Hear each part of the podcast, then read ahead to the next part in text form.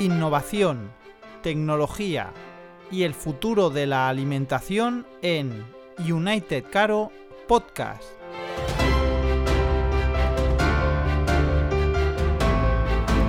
Buenas, eh, soy Enrique García desde United Caro y en este primer podcast eh, quiero hablaros del enraciamiento alimentario.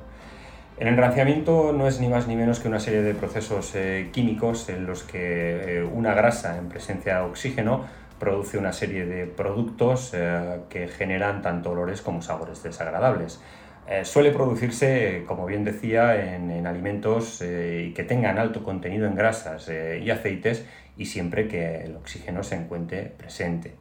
Aparte de estos dos iniciadores de, la reacción, que serían por llamarlos de alguna forma, nos encontramos con una serie de elementos desencadenantes eh, o acelerantes de estos procesos. La luz, eh, factor que favorece el enranciamiento, el calor, la propia humedad, la presencia incluso de ácidos libres eh, a lo largo del propio proceso que también actúan como elementos desencadenantes o acelerantes e incluso, pues, por ejemplo, la posible presencia de metales o, de sus sales que actúan también catalizando y acelerando esos procesos oxidativos.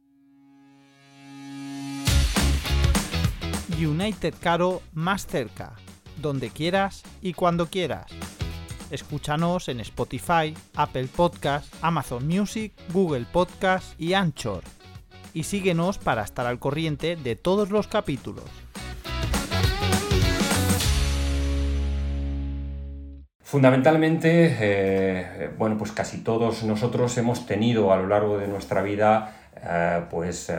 un encuentro con, con, un alimento que se encuentra enranciado. La verdad es que es muy desagradable. desde que uno abre una bolsa de un alimento, como bien decía, carnes, frutos secos, etcétera, y entra en nuestras narices ese olor penetrante a rancio, hasta inclusive en algunas ocasiones en las que eh, ese enranciamiento está enmascarado y ponemos el alimento en boca y nos encontramos con un sabor fuerte, fuerte y muy desagradable. Eh, bueno, en principio, aparte de lo que supone en cuanto a la alteración de las características organolépticas que no son eh, nada, nada recomendables cuando el producto tiene ese enranciamiento, eh, nos encontramos con que hay estudios médicos que también indican que cuando estamos realizando una ingesta de un producto que puede haberse oxidado, que puede haber enranciado, estamos también poniendo en cierto riesgo nuestra salud. Fundamentalmente, eh, las empresas tratan de evitarlo desde, desde acometiendo distintos, eh, distintos frentes, eh, uno de ellos puede ser la incorporación de sustancias antioxidantes, que pueden ser naturales o pueden ser sintéticas, pero siempre permitidas por la legislación alimentaria, evitando la presencia de oxígeno, con envasados a vacío, con envasados en atmósferas inertes, etc. Pero no siempre se consigue. Y muchas veces no se consigue eh, pues porque eh, los procesos productivos no son perfectos. Al hilo de, todo lo que supone este enranciamiento, pues, pues eh, quería comentaros que nosotros eh, desde United Caro hemos desarrollado eh, una tripa que se llama Specta y que ah, aporta esos beneficios a la hora de evitar enranciamientos a largo plazo en el producto ah, frente a las competidoras que tienen el mercado como son las tripas culares. Eh, ambas son tripas naturales de cerdo, pero nuestros procesos productivos con una alta tecnología que utiliza coadyuvantes eh, siempre de uso alimentario y lo más sostenibles y naturales eh, posibles, evita esos enranciamientos que sí se producen en curar. De forma tal que obteniendo esa ausencia de enranciamientos en el, largo plazo o evitándolos en la máxima medida de las posibilidades, lo que conseguimos es que nuestro producto, una vez posicionado en el punto de venta eh, y a lo largo de la evolución de su vida útil eh, no vaya generando esa eh, amalgama de olores o sabores que hacen que el consumidor finalmente o no retire el producto para su compra del punto de venta o que si ya lo ha retirado y lo tiene en casa pues se vea obligado a devolverlo o incluso tirarlo. Estás escuchando United Caro Podcast todo sobre alimentación, tecnología e innovación de la mano de United Caro.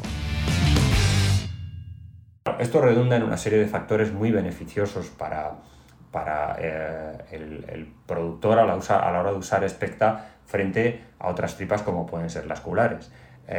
por un lado, el que no se genera tanto desperdicio alimentario por posibilidad de que aparezcan alimentos enranciados. Recordemos que eh, el desperdicio alimentario es una de las máximas que se propone evitar en Naciones Unidas a, través de la FAO. Eh, hablamos de, que todos los años se generan 931 eh, millones de toneladas de, desperdicios alimentarios. Bueno, pues en este sentido Specta contribuiría